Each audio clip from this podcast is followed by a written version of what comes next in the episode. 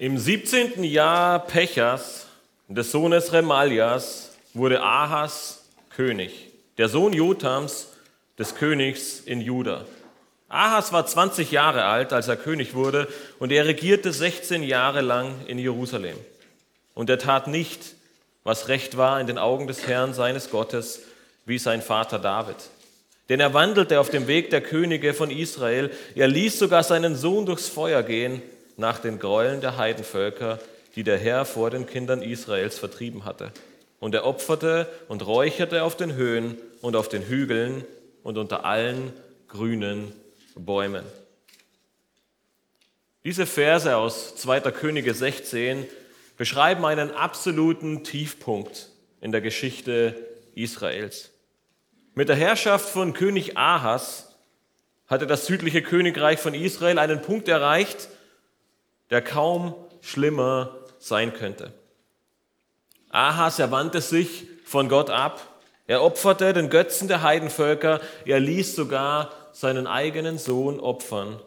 Er tat nicht, was recht war in den Augen des Herrn. Genau in diese absolute Dunkelheit, in diese hoffnungslose Zeit hinein beruft Gott den Propheten Jesaja.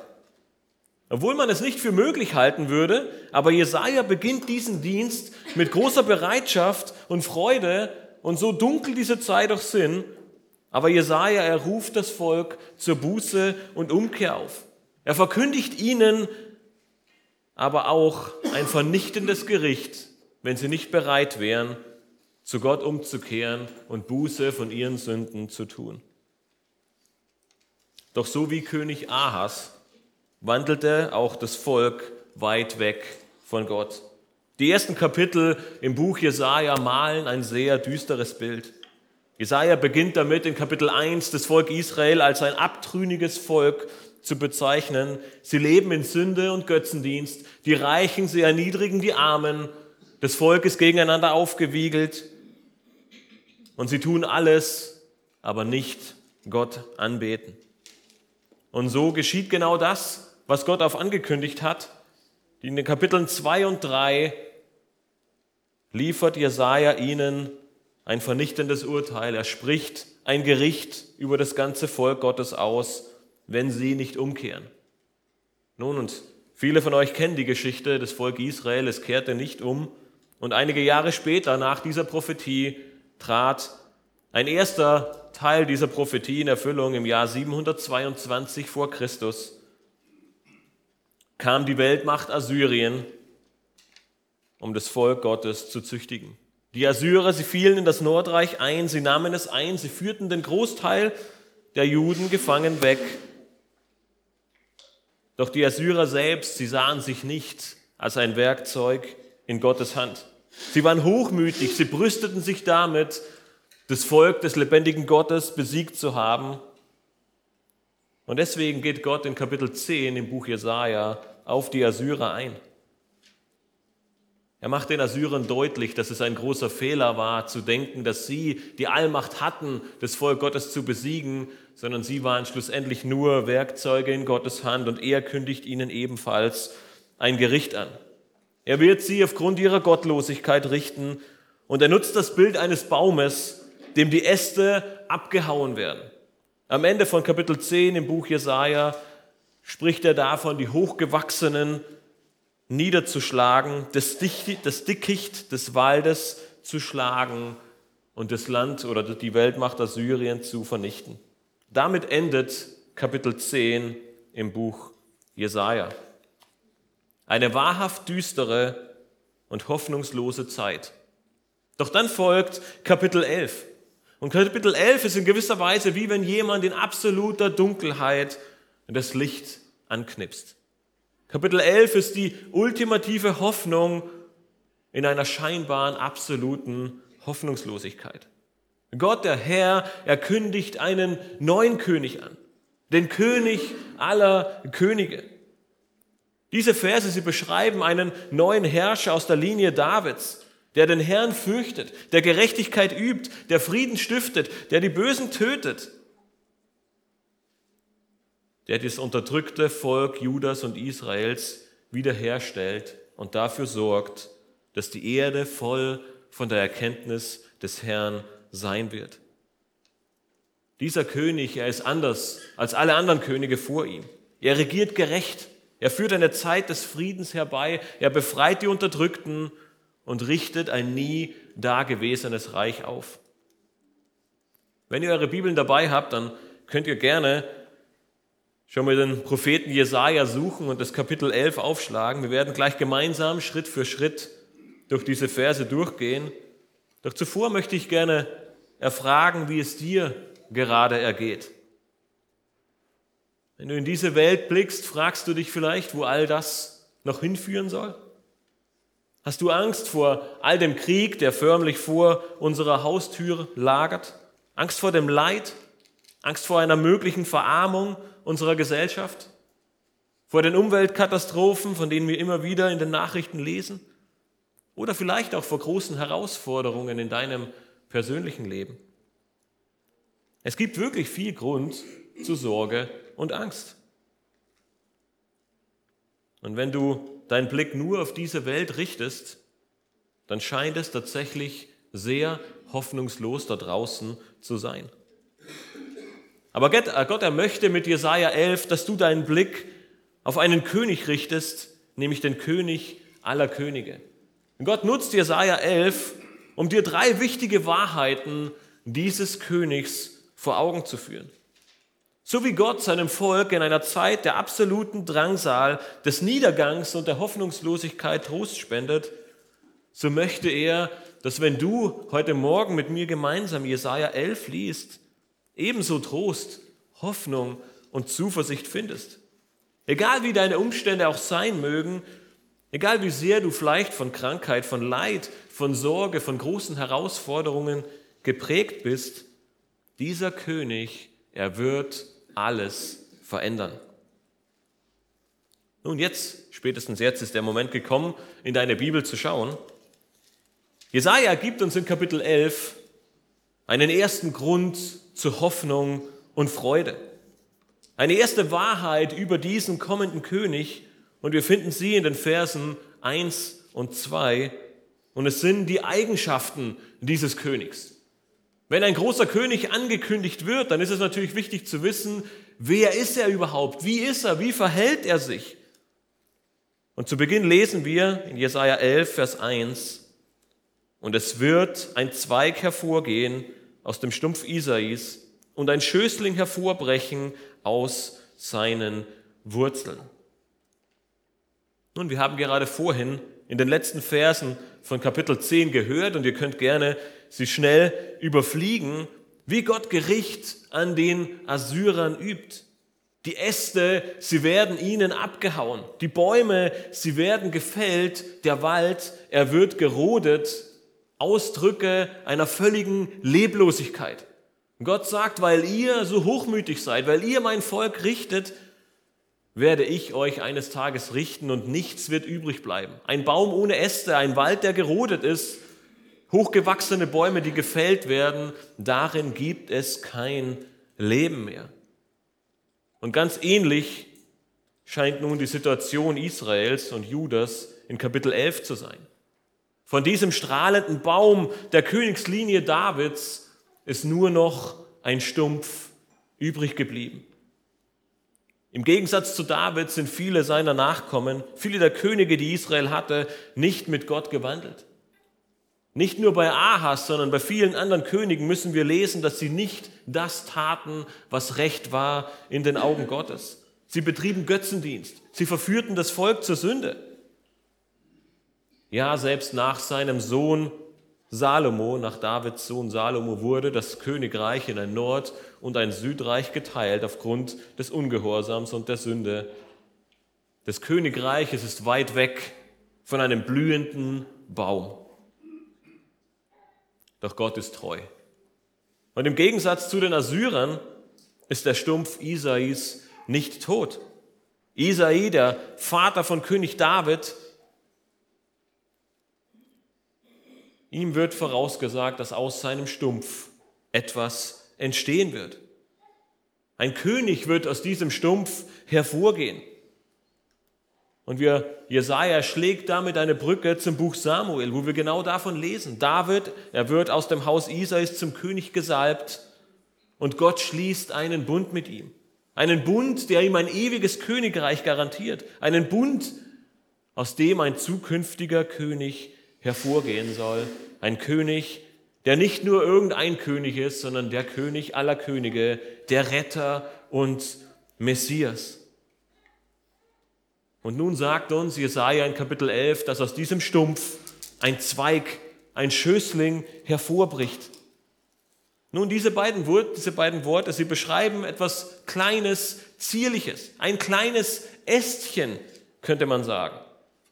Und es scheint ein großer Gegensatz zu den Assyrern zu bestehen. In Kapitel 10, Vers 33 ist bei den Assyrern von Ästen, von hochgewachsenen und emporragenden Bäumen die Rede. Im Stumpf Isais dagegen wächst ein Ästchen, ein kleines, zierliches Ästchen. Scheinbar kaum der Rede wert. Doch es beginnt etwas zu wachsen. Die Elberfelder Übersetzung ergänzt, dass dieser Schößling aus seinen Wurzeln Frucht bringt. Der Stumpf erlebt, er ist nicht tot. Nun, es ist nicht das erste Mal, dass Jesaja in diesem Buch, in Kapitel 11, von diesem Spross spricht. In Kapitel 4 und Kapitel 9 kündigt er ebenfalls einen Spross an, beziehungsweise einen Fürsten, der kommen wird. In Kapitel 4, Vers 2 nennt er ihn den Spross des Herrn. Kapitel 9, Vers 5 beschreibt ihn als einen Friedefürsten. Und hier in Kapitel 11 sehen wir nun, dass er ein Spross aus dem Stumpf Isais ist. Nun, die große Frage für das Volk Israel damals und für uns heute ist, aber wer ist dieser neue König? Verhält er sich genau so wie seine Vorgänger? Wird man am Ende von ihm sagen, er tat nicht, was recht war in den Augen Gottes? Was kann dieses kleine Ästchen schon bewirken? Nun, eine erste Antwort gibt uns Jesaja in Vers 2. Er fährt fort und schreibt, und auf ihm wird ruhen der Geist des Herrn, der Geist der Weisheit und des Verstandes, der Geist des Rates und der Kraft, der Geist der Erkenntnis und der Furcht des Herrn. Es wird ein König aus dem Stumpf Isais, aus der Linie Davids kommen und der Geist des Herrn ruht auf ihm. Gott, er wird mit ihm sein und sein Geist verleiht ihm sechs wunderbare Eigenschaften. Schau nochmal in Vers 2. Weisheit und Verstand, Rat und Kraft, Erkenntnis und Furcht des Herrn. Sind das nicht genau solche Eigenschaften, die wir uns so sehr von einem König, von einem Herrscher, von einem Präsidenten oder einem Bundeskanzler wünschen? Er besitzt Weisheit, Verstand, Rat, Kraft, Erkenntnis und herrscht in der Furcht des Herrn. Welch Ankündigung eines Königs. Durch den Geist des Herrn besitzt er Weisheit und Verstand. Nun, ein König, ein Herrscher, ein Regierender, er benötigt tatsächlich allerlei Weisheit, um auf all die unterschiedlichen Probleme des täglichen Lebens einzugehen und sie zu bewältigen. Er braucht Weisheit, um Antworten auf all die vielfältigen Fragen zu haben. Er braucht Weisheit, um, gut, um gute Urteile fällen zu können. Er benötigt aber auch Verstand, um sich nicht in Details zu verlaufen, sondern das große Ganze im Blick zu haben. Er braucht Verstand, um angemessene Bewertungen von verschiedenen Situationen vorzunehmen. Er braucht Verstand, um Schlussfolgerungen für notwendige Entscheidungen zu ziehen. Sein Verstand, er hilft ihm Einsicht zu erhalten und in Kombination mit seiner Weisheit zu regieren. Dieser neue Herrscher, von dem Jesaja hier spricht, er wird nicht dieselben törichten Fehler wie der amtierende König Ahas begehen. Er handelt nicht nur aufgrund von kurzsichtigen menschlichen oder vielleicht politischen Perspektiven. Nein, der Geist des Herrn ruht auf ihm und der Geist des Herrn schenkt ihm Weisheit und Verstand. In Sprüche 20, Vers 18 lesen wir, Pläne kommen durch Beratung zustande und mit weiser Überlegung führe Krieg. Nun, ihr alle kennt sicher das bekannte Sprichwort, guter Rat ist teuer.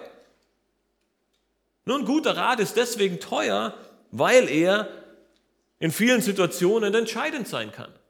Guter Rat kann dich von einer guten Entscheidung oder von einer schlechten Entscheidung zu einer guten Entscheidung führen. Guter Rat kann dir helfen, die richtige Entscheidung zu treffen und Gutes zu tun. Sprüche 2018 sagt uns, Pläne kommen durch guten Rat zustande. Diese beiden Eigenschaften, Rat und Kraft, sie hängen sehr eng mit oder man kann sie sehr eng auch mit dem Krieg in Verbindung bringen. Genau das, was wir in Sprüche 20, Vers 18 auch lesen. Denn der König, er war nicht nur ein weiser Ratgeber, er war nicht nur dafür zuständig, Urteile zu fällen, nein, er war gleichzeitig auch der Oberbefehlshaber der Armee. Er braucht Rat und er braucht Kraft. Und hier sehen wir wieder einen großen Kontrast zu Kapitel 10 und den Assyrern. In Kapitel 10, in den Versen 8 bis 12, wird deutlich, dass die Assyrer Kraft hatten, dass die Assyrer Macht hatten. Doch diese Kraft und diese Macht als das damalige Weltreich führt sie und vor allem den König in ein Leben voller Arroganz und Torheit. Doch dieser kommende König, er wird seinen Rat und seine Kraft vom Geist des Herrn erhalten. Welch ein großer Unterschied und welch eine große Hoffnung. Die letzten beiden Eigenschaften, von denen Jesaja hier spricht, sind Erkenntnis und Furcht des Herrn. Nun, beide Eigenschaften, sie werden häufig in Verbindung mit Gott benutzt. Salomo, er sagte seinem Sohn in Sprüche 1, Vers 7, dass die Furcht des Herrn notwendig ist, um überhaupt Erkenntnis erlangen zu können. Doch Erkenntnis, es ist nicht bloß ein bloßes Kennen von Gott. Es ist nicht nur, ja, ich habe mal gehört, dass es einen Gott gibt. Nein, diese Erkenntnis, von der hier und von der in der Schrift im Allgemeinen gesprochen wird, ist nicht nur ein, ich kenne Gott, sondern es drückt eine innige Beziehung zu Gott aus, ein völliges Vertrauen auf Gott, einen Wunsch, seinem Willen zu folgen. Und diese Erkenntnis wiederum bewirkt und ermöglicht die Furcht des Herrn. Die Furcht des Herrn, sie beschreibt eine grundsätzliche Ehrfurcht, eine Unterwerfung unter den heiligen und allmächtigen Gott.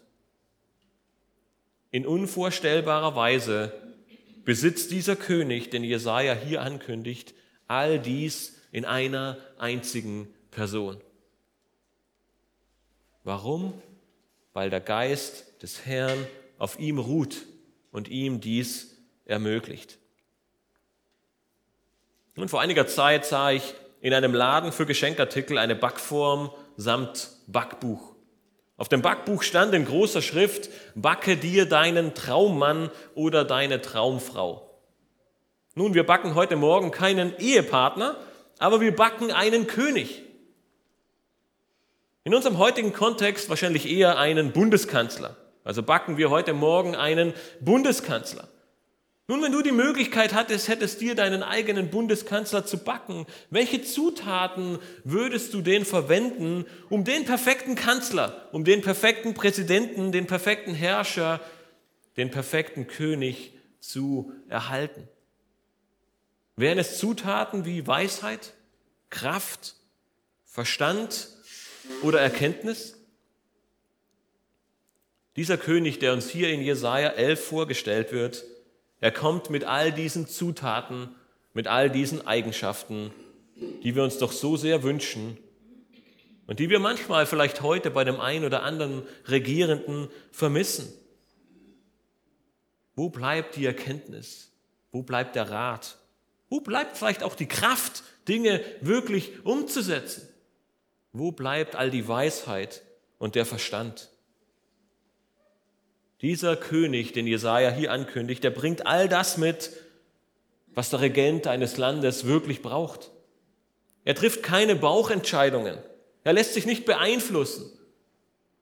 Er hat nicht nur eine gute Idee, nein, er hat auch die Kraft, diese Idee und diese Entscheidung umzusetzen. Und schlussendlich fürchtet und vertraut er Gott. Doch was ist der beste König, der seine Eigenschaften nicht nutzt? Was nützen gute Eigenschaften, wenn sie im täglichen Leben nicht zum Tragen kommen? Wie wird dies wohl bei diesem König sein?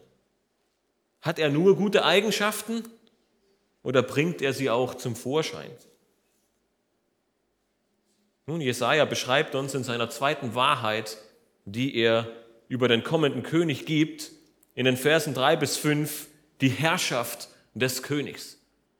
In den Versen 1 und 2 haben wir die Eigenschaften dieses Königs gesehen. Nun geht Jesaja auf die Herrschaft über und die große Frage stellt sich, wird er diese guten Eigenschaften wirklich in seiner Königsherrschaft anwenden? Wird er sie auch gebrauchen?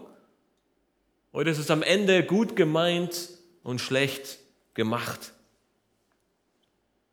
Jesaja erfährt in Vers 3 fort und beschreibt nun, wie sich die Eigenschaften dieses Königs in der Art und Weise seiner Herrschaft niederschlagen. Wir lesen in Vers 3, und er wird sein Wohlgefallen haben an der Furcht des Herrn. Er wird nicht nach dem Augenschein richten, noch nach dem Hörensagen Recht sprechen. Nun, die Furcht des Herrn, sie wird ihm nicht nur vom Geist des Herrn verliehen, nein, sie ist ihm auch ein Wohlgefallen. Nun, man könnte dieses Wort auch mit Freude oder Entzücken übersetzen. Kennst du dieses Gefühl, wenn du dich über irgendetwas unsagbar freust? Wenn du in, in völliger Entzückung bist? Vielleicht kannst du dich als Ehemann noch an den Moment erinnern, als du bei deiner Hochzeit zum ersten Mal deine Frau im Brautkleid gesehen hast. Hoffentlich war das ein Moment der Entzückung für dich als euer erstes Kind geboren wurde. Welch eine Entzückung. Oder für uns Männer, wenn unser neues Auto frisch poliert und gereinigt übergeben wird. Welch eine Entzückung. Vielleicht für euch Frauen, wenn ihr einen Tag im Spa verbringen könnt mit Maniküre und Pediküre und Gesichtsmasken und Massagen.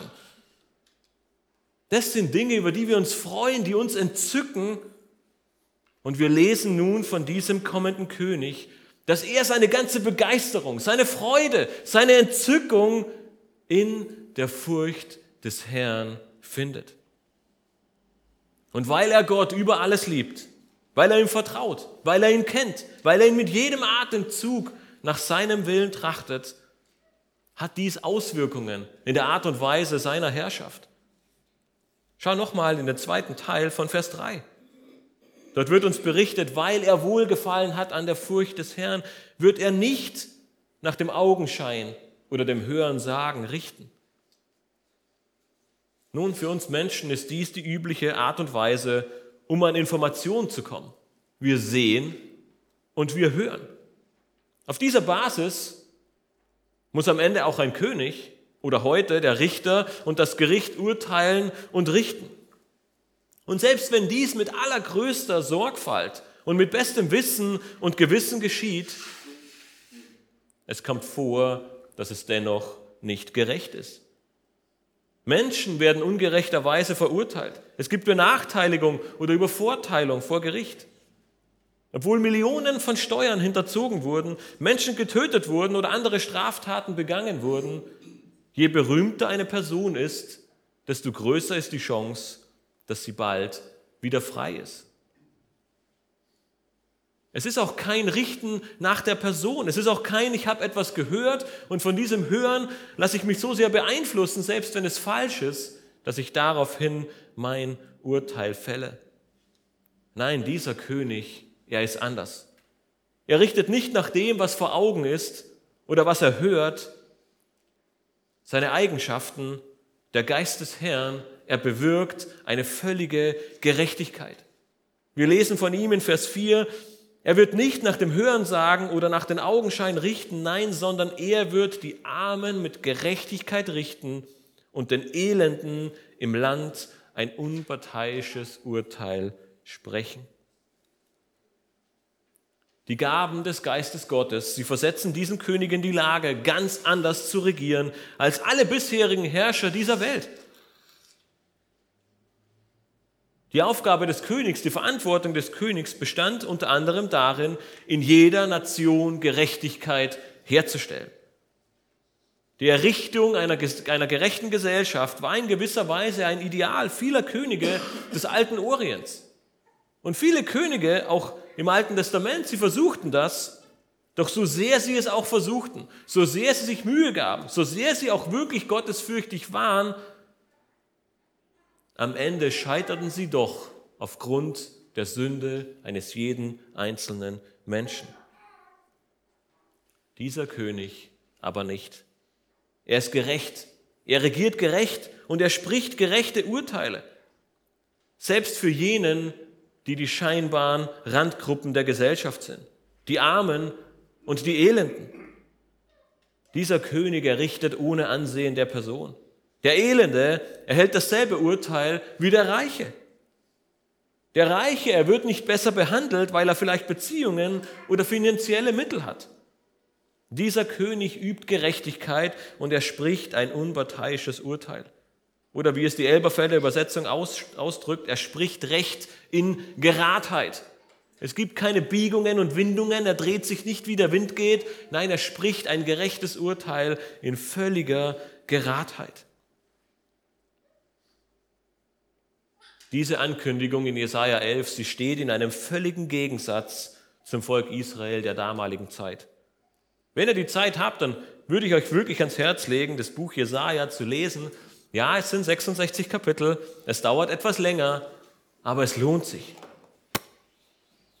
In Jesaja Kapitel 1 und Kapitel 3 wird uns nämlich davon berichtet, wie Unrecht vorherrscht im Volk Israel, wie der Götzendienst sich ausbreitet, wie die Reichen die Armen unterdrücken.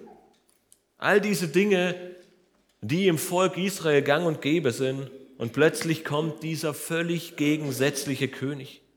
Er regiert gerecht und er übersieht niemanden. Der Arme und der Elende, er bekommt das gleiche Urteil wie der Reiche und Einflussreiche. Nun, bisher erschien alles so erfreulich in Jesaja 11, so wunderbar und so herrlich. Doch weil dieser König gerecht ist, weil er Gott fürchtet und ihn ehrt, versetzt der zweite Teil von Vers 4 den einen oder anderen vielleicht in Furcht und Schrecken.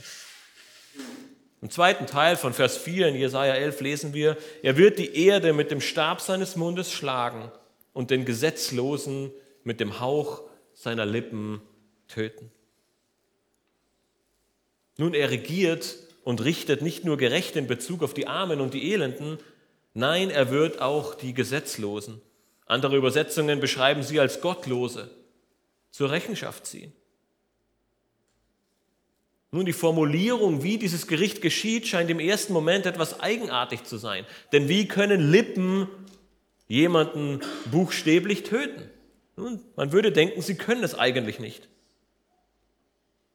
Doch dieser Ausdruck und diese Wortwahl macht unmissverständlich klar, dass die Worte dieses Herrschers mit großer Autorität und Vollmacht verbunden sind. Niemand kann sich seiner Macht entziehen. Niemand kann sich seiner Macht widersetzen. Und in seinem Reich wird es kein Unrecht geben und er wird keinerlei Unrecht und Bösartigkeit dulden. Nun, Jesaja geht es hier nicht darum, ein negatives Bild zu malen, in dem ein unkontrolliertes Abschlachten böser Menschen stattfindet, Nein, Jesaja möchte mit diesem Vers betonen, dass in allem mit absoluter Gerechtigkeit regiert wird.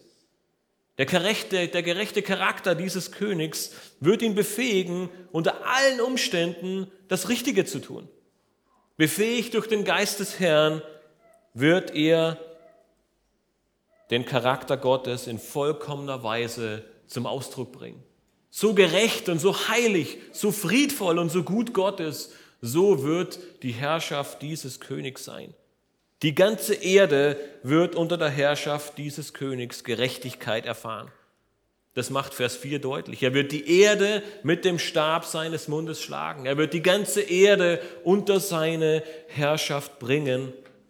Und so sehr der Elende und Arme sein gerechtes Urteil bekommt, so sehr wird der Gesetz und der Gottlose zur Rechenschaft gezogen werden. In Vers 5 fasst Jesaja die bisherigen Aussagen zusammen, wenn er schreibt, Gerechtigkeit wird der Gurt seiner Lenden sein und Wahrheit der Gurt seiner Hüften. Nun Ausdrücke, die uns nicht so sehr etwas sagen, doch es war damals üblich, lange Gewänder zu tragen. Sie boten einen guten Schutz vor der Sonne und vor anderen Einflüssen. Und um diese langen Gewänder gut tragen zu können, beziehungsweise sich dennoch gut fortbewegen zu können, wurden diese Gewänder mit einer Art Gürtel um die Hüfte zusammengebunden. Im Zeit des Neuen Testaments finden wir ein ähnliches Bild, nämlich das Bild der römischen Soldaten. Auch sie meist, trugen meistens längere Untergewänder und der Gurt, er war ein wichtiger Bestandteil ihrer Rüstung, der alles zusammenhielt. Wenn ihr euch vielleicht an Epheser 6 und die Waffenrüstung Gottes erinnert, dort ist auch die Rede von diesem Gurt.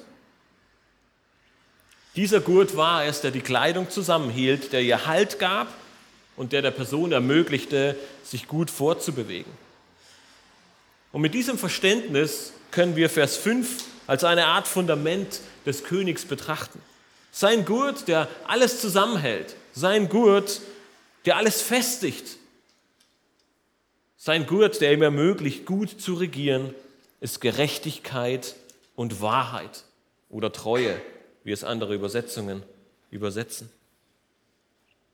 Wir haben in Vers 2 gesehen, dass der Geist des Herrn auf diesem König ruht, dass er ihm Weisheit, Verstand, Rat, Kraft, Erkenntnis und die Furcht des Herrn schenkt.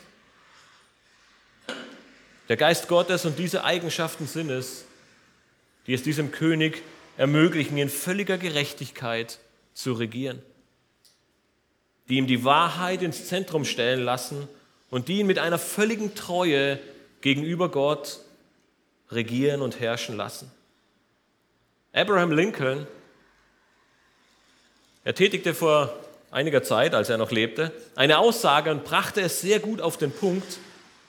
Und diese Aussage, sie trifft zum einen für jeden Menschen zu und zum anderen zeigt sie uns auf, wie herrlich und wunderbar dieser König ist. Er sagte einmal, fast alle Menschen können Widrigkeiten ertragen. Aber wenn du den Charakter eines Mannes prüfen willst, gib ihm Macht.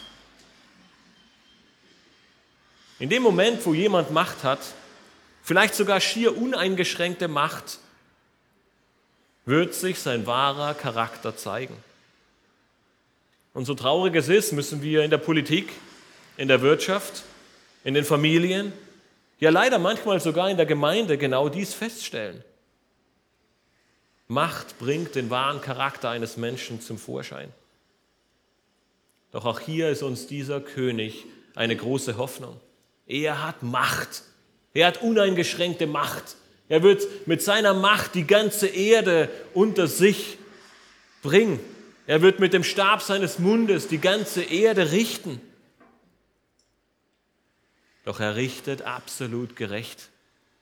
Er übersieht niemanden weder den Armen und den Elenden, aber auch nicht den Gesetzlosen und den Gottlosen. Den einen wird er das Recht zusprechen, die anderen wird er mit eiserner Hand zur Rechenschaft ziehen.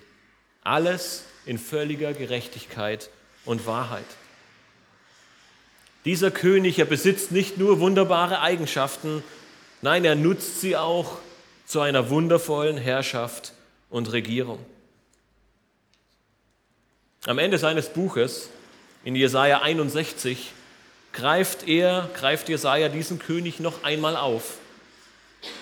Und er spricht über ihn mit folgenden Worten. Er sagt, der Geist des Herrn, des Herrschers, er ruht auf ihm, weil der Herr ihn gesalbt hat, den Armen frohe Botschaft zu verkündigen.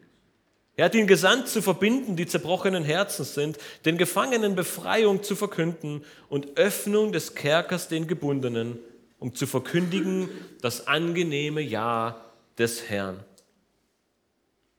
Nun stellst du dir die Frage, wer ist dieser König? Ich will ihn unbedingt kennenlernen. So einen wunderbaren Herrscher, den trifft man nicht alle Tage. Ich möchte wissen, wer dieser König ist. Denn am liebsten sollte dieser König auch mein König sein. Nun, vor circa 2000 Jahren betraten einige junge Juden eine Synagoge in Nazareth. Wie es Brauch war, an einem Sabbat in der Synagoge las einer der Männer aus den Schriftrollen des Alten Testaments vor und danach würde darüber gelehrt, gesprochen und auch diskutiert werden. An diesem Sabbat in Nazareth bekam ein Jude namens Jesus die Schriftrolle aus dem Buch Jesaja und er las genau jene beiden Verse aus Kapitel 61 von diesem wunderbaren König, der eines Tages kommen wird, vor. Danach lesen wir in Lukas 4, Vers 20 und 21. Und Jesus rollte die Buchrolle zusammen und gab sie dem Diener wieder und setzte sich. Und alle Augen in der Synagoge waren auf ihn gerichtet. Er aber fing an, ihnen zu sagen, heute ist diese Schrift erfüllt vor euren Ohren. Niemand anderer als Jesus Christus selbst ist dieser König. Gleich die ersten Verse des Neuen Testaments im Matthäusevangelium beginnen mit seinem Geschlechtsregister und gleich in Vers 1 steht geschrieben, Jesus Christus, der Sohn Davids. Er ist der Spross aus dem Stumpf Isais. Er ist dieser angekündigte Friedefürst. Er ist derjenige, der die ganze Welt regieren wird, in absoluter Herrlichkeit, in Gerechtigkeit, in Friede. Doch nicht nur das. Ein Evangelium später, in Markus 1, Vers 1, wird er nicht nur als der Sohn Davids angesprochen, sondern er wird uns als der Sohn Gottes vorgestellt. Dieser König aus Jesaja 11, er ist so herrlich, er ist so wunderbar, er ist so gerecht und voller Barmherzigkeit, weil er Gott selbst ist. Viele Propheten im Alten Testament, Hesekiel, Jeremia, Jesaja und auch andere, sie kündigen uns genau diese große Wahrheit an. Weil kein König dieser Welt gerecht regieren kann aufgrund der Sünde, die in dieser Welt herrscht. Weil es niemanden in dieser Welt möglich ist, gerechte Urteile zu sprechen, kommt Gott selbst in diese Welt. Er ist der gerechte König. Er regiert und richtet in Geradheit. Sein Gurt sind Gerechtigkeit und Wahrheit. Meine Lieben, wenn dieser König auch dein König ist, wenn Jesus Christus dein König und Retter ist, dann hast du allen Grund zur Freude. Er ist nämlich ein gerechter König und ein gerechter Richter. Er sieht nicht auf das, was vor Augen ist und richtet nach dem Hörensagen. Nein, er sieht ins Herz. Doch dein Herz, es war wie das Herz aller Menschen voller Sünde. Deswegen haben wir gerade in Jesaja 61 gelesen, dass er kam, um eine frohe Botschaft zu verkünden. Er kam, um die zerbrochenen Herzen zu heilen. Er kam, um die Gefangenen aus ihrer Sünde zu befreien. Er kam in diese Welt, um eine Gerechtigkeit aufzurichten, die die Welt bisher nicht kannte. Er kam in diese Welt, um für deinen Sünden am Kreuz auf Golgatha zu sterben. Er kam in diese Welt, um dich mit seiner Gerechtigkeit zu umkleiden.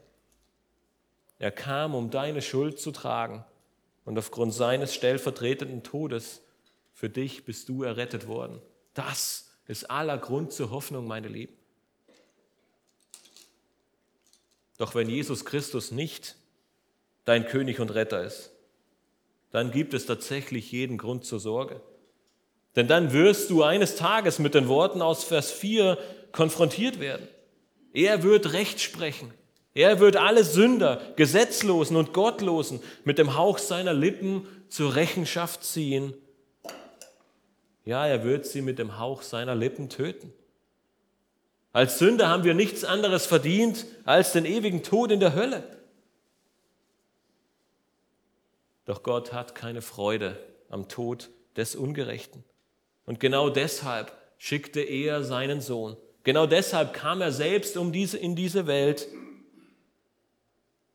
Und genau aus diesem Grund richtet er sich mit seinen ersten Worten am Beginn seines Dienstes in Markus 1, Vers 15 an all die Ungläubigen, an all die Ungerechten, an all die Gesetzlosen, an all die Gottlosen, an dich, wenn du ihn heute nicht kennst. Und er ruft dir zu, die Zeit ist erfüllt und das Reich Gottes ist nahe. Tu Buße und glaube an das Evangelium. Er ruft dir zu, glaube an diese frohe Botschaft, glaube an den König der Könige, glaube an den Sohn Gottes, glaube an den stellvertretenden Tod am Kreuz, glaube an seine Auferstehung und komm zu ihm. Bitte ihn um Vergebung für all deine Sünden. Und so wird auch er dein König und Retter werden. Dann wirst du all diese wunderbaren, all diese hoffnungsvollen, all diese herrlichen Aussagen in Anspruch nehmen dürfen. Und er wird dich mit seiner Gerechtigkeit umkleiden. Genau an dieses großartige Ereignis denken wir an Weihnachten. Der lang ersehnte König, er kam in diese Welt.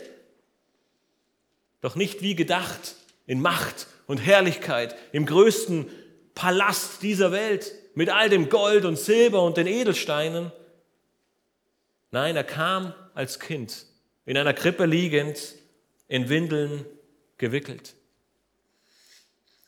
Vielleicht fragst du dich jetzt, wie um alles in der Welt soll das zusammenpassen?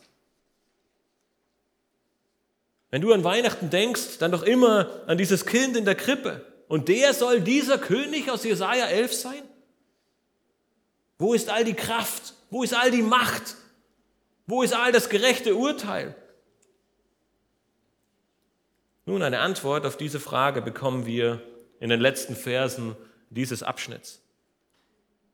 Jesaja liefert uns die dritte hoffnungsvolle Wahrheit über den König und zeigt uns in den Versen 6 bis 9 das Reich dieses Königs.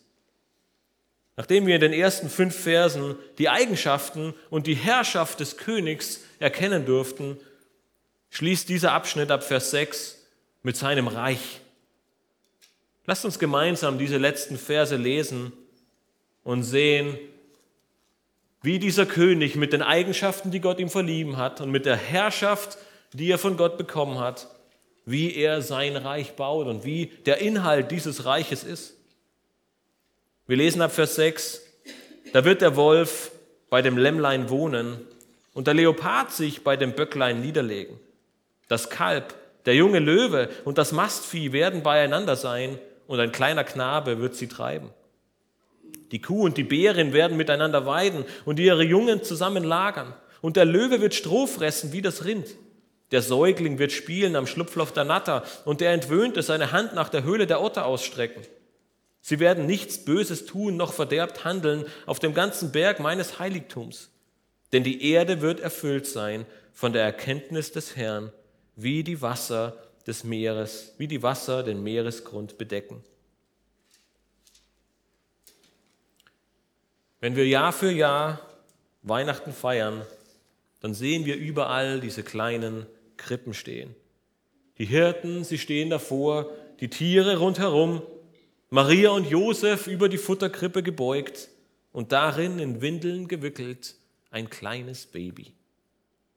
Ja, wir erinnern uns daran, dass Gott selbst in diese Welt kam, dass der König aller Könige nicht wie erwartet mit Pauken und Trompeten einzog, sondern völlig unscheinbar in einem kleinen Dorf in Bethlehem zur Welt kam.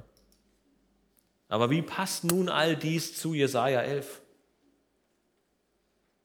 Nun, das, was vor 2000 Jahren in Israel, was in Bethlehem geschehen ist, ist in gewisser Weise ein großartiger Start von Jesaja 11.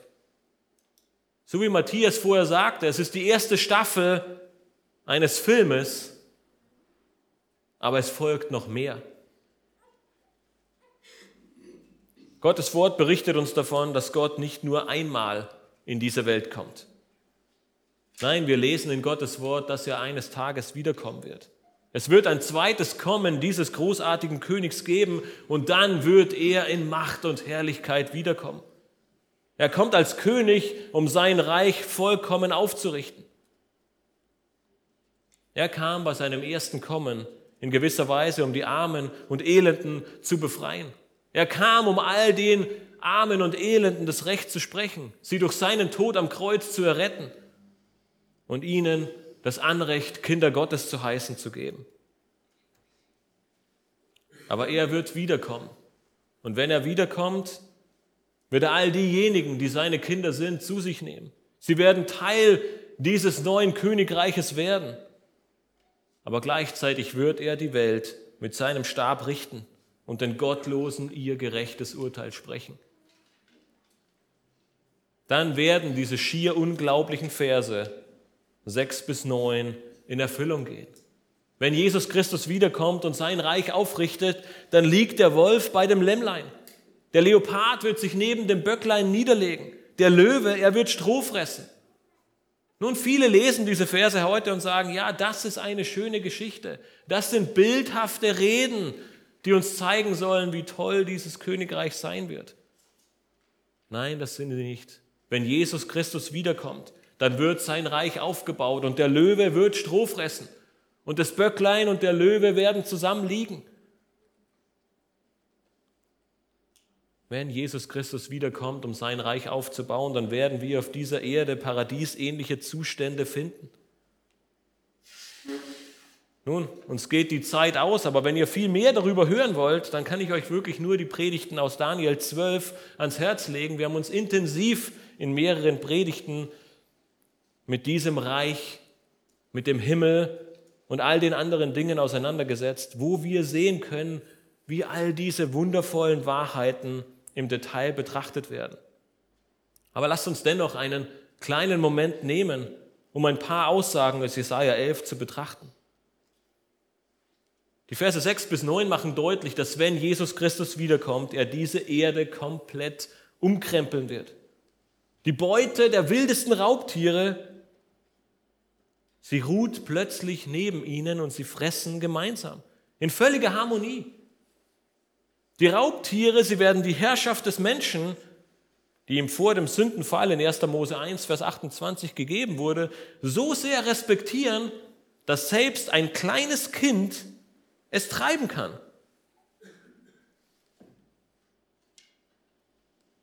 Der vorprogrammierte Herzstillstand einer jeder Mutter, den sie heute erleben würde, wenn ihr Baby Auge in Auge mit einer Natter oder einer Kobra steht, er wird nicht mehr nötig sein. Das Kleinkind wird seine Hand in die Höhle der Giftschlange stecken und alles ist gut. Kein Biss, kein Notarzt, kein Tod. Dieses künftige Reich, es wird als eine Art Paradies in völligem Frieden und Sicherheit beschrieben. Natürliche Feinde im Tierreich werden zusammen leben, sich gemeinsam ernähren und miteinander spielen. Furcht und Gefahr werden verschwinden und durch Harmonie und friedliche Beziehungen ersetzt werden. Ehemals gefährliche Tiere wie der Wolf, der Löwe oder die Giftschlange werden nicht einmal den schwächsten Kindern etwas antun. Das sind die Auswirkungen des Gottkönigs. Wenn er wiederkommt, um sein Reich aufzurichten, wird es nicht nur eine gerechte Regierung, gerechte Urteile und ein gerechtes Gericht geben, nein, die ganze Welt wird erneuert werden. Denkst du, es gibt keine Hoffnung? Denkst du, dass all die Kriege, diese Welt zerstören werden?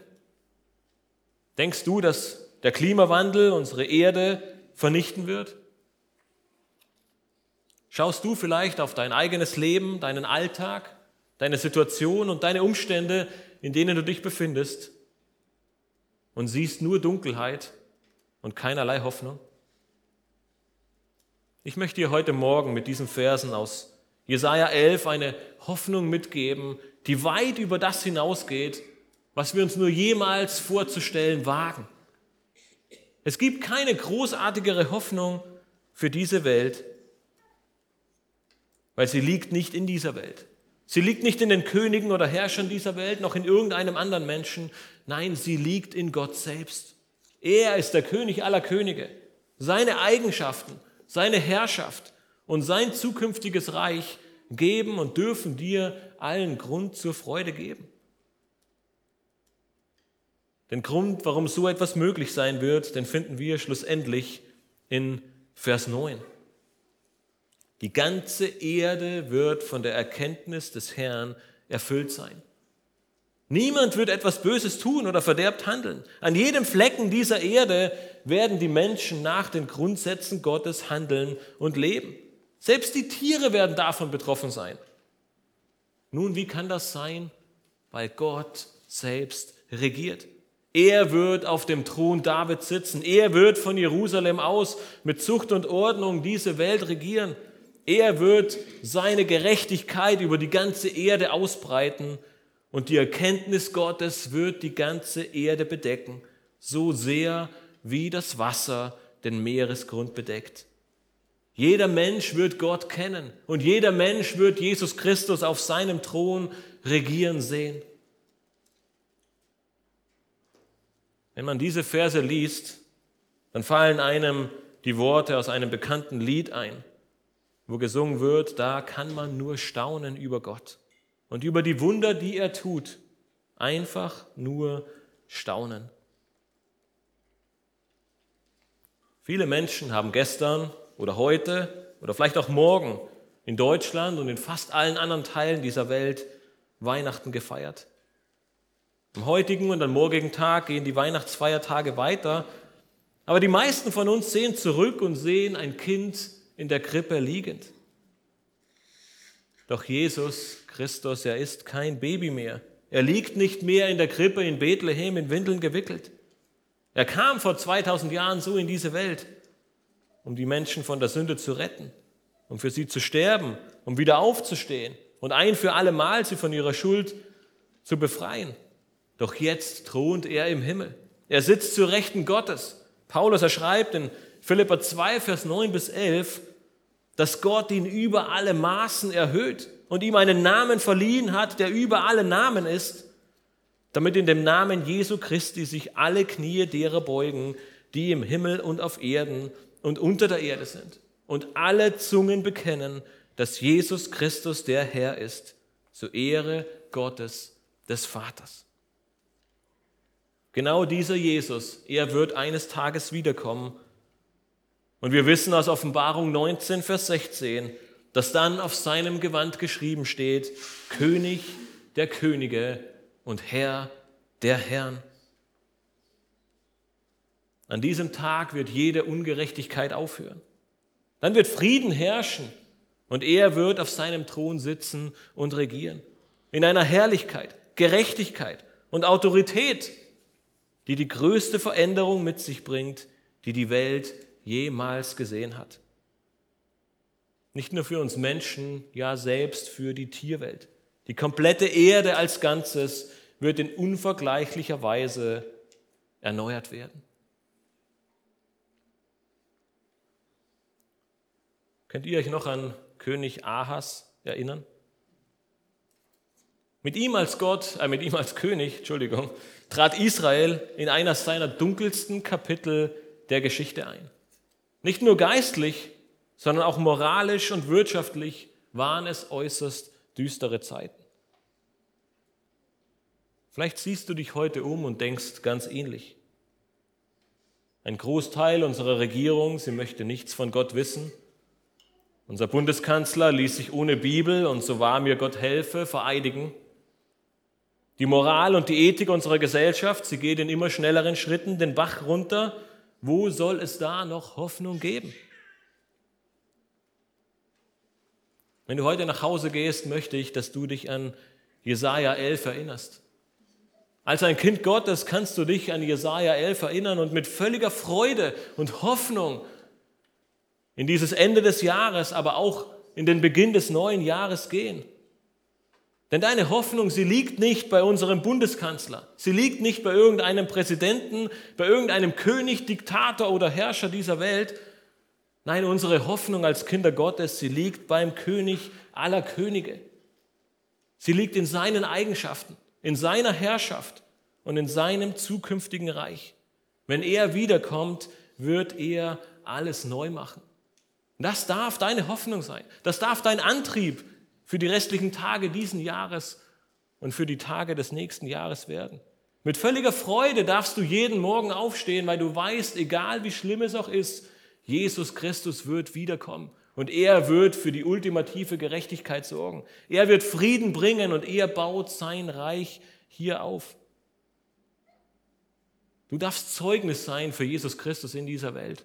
Selbst wenn du ausgelacht, verhöhnt, verspottet, ja vielleicht sogar geschlagen wirst, du darfst wissen aus Jesaja 11, dass dein König, dein Retter, dein Messias eines Tages kommen wird, um für Gerechtigkeit zu sorgen. Wir dürfen für all die Ungerechten da draußen beten, weil wir wissen, dass Jesus Christus eines Tages wiederkommen wird und er sie mit dem Stab seines Mundes, mit den Lippen seines Mundes richten wird. Du darfst große Hoffnung haben. Diese Hoffnung, sie leuchtet wie ein helles Licht in völliger Dunkelheit. Als Kind Gottes darfst du eine große Hoffnung haben, Freude und Zuversicht auf die Wiederkunft Jesu Christi. Wir stehen an Weihnachten nicht nur in einer Krippe und sehen auf ein kleines Baby. Nein, wir wissen, dass dieses kleine Baby der Herr und Retter ist, der zu Rechten Gottes thront und eines Tages wiederkommen wird. Das ist der Grund, warum du als Christ ein absoluter Optimist sein kannst. Das ist der Grund, warum du inmitten all dessen, was geschieht und wie tragisch deine Umstände auch sein mögen, lächeln kannst, weil du wissen darfst, dass das Ende sein wird, der Triumph des Herrn Jesus Christus, der Triumph des Königs aller Könige. Lasst uns am Ende gemeinsam beten.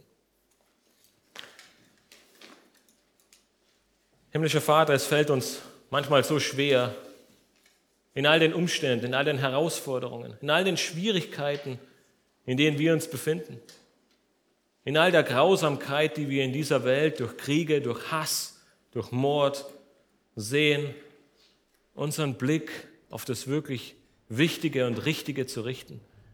Herr, ich möchte dir von Herzen danken, dass du Jesaja als dein Werkzeug benutzt hast, um uns diese wunderbare Prophetie vor Augen führen. Wir dürfen heute, 2000 Jahre nachdem du, Herr Jesus Christus, in diese Welt gekommen bist, zurückblicken und sehen, dass du ein erstes Mal gekommen bist, als ein unscheinbares Kind in Windeln gewickelt, an dem scheinbar ungünstigsten Ort, den es für eine Geburt nur geben kann, um für uns Menschen zu sterben, um sich bespucken und auslachen und erniedrigen zu lassen, damit wir gerettet werden dürfen.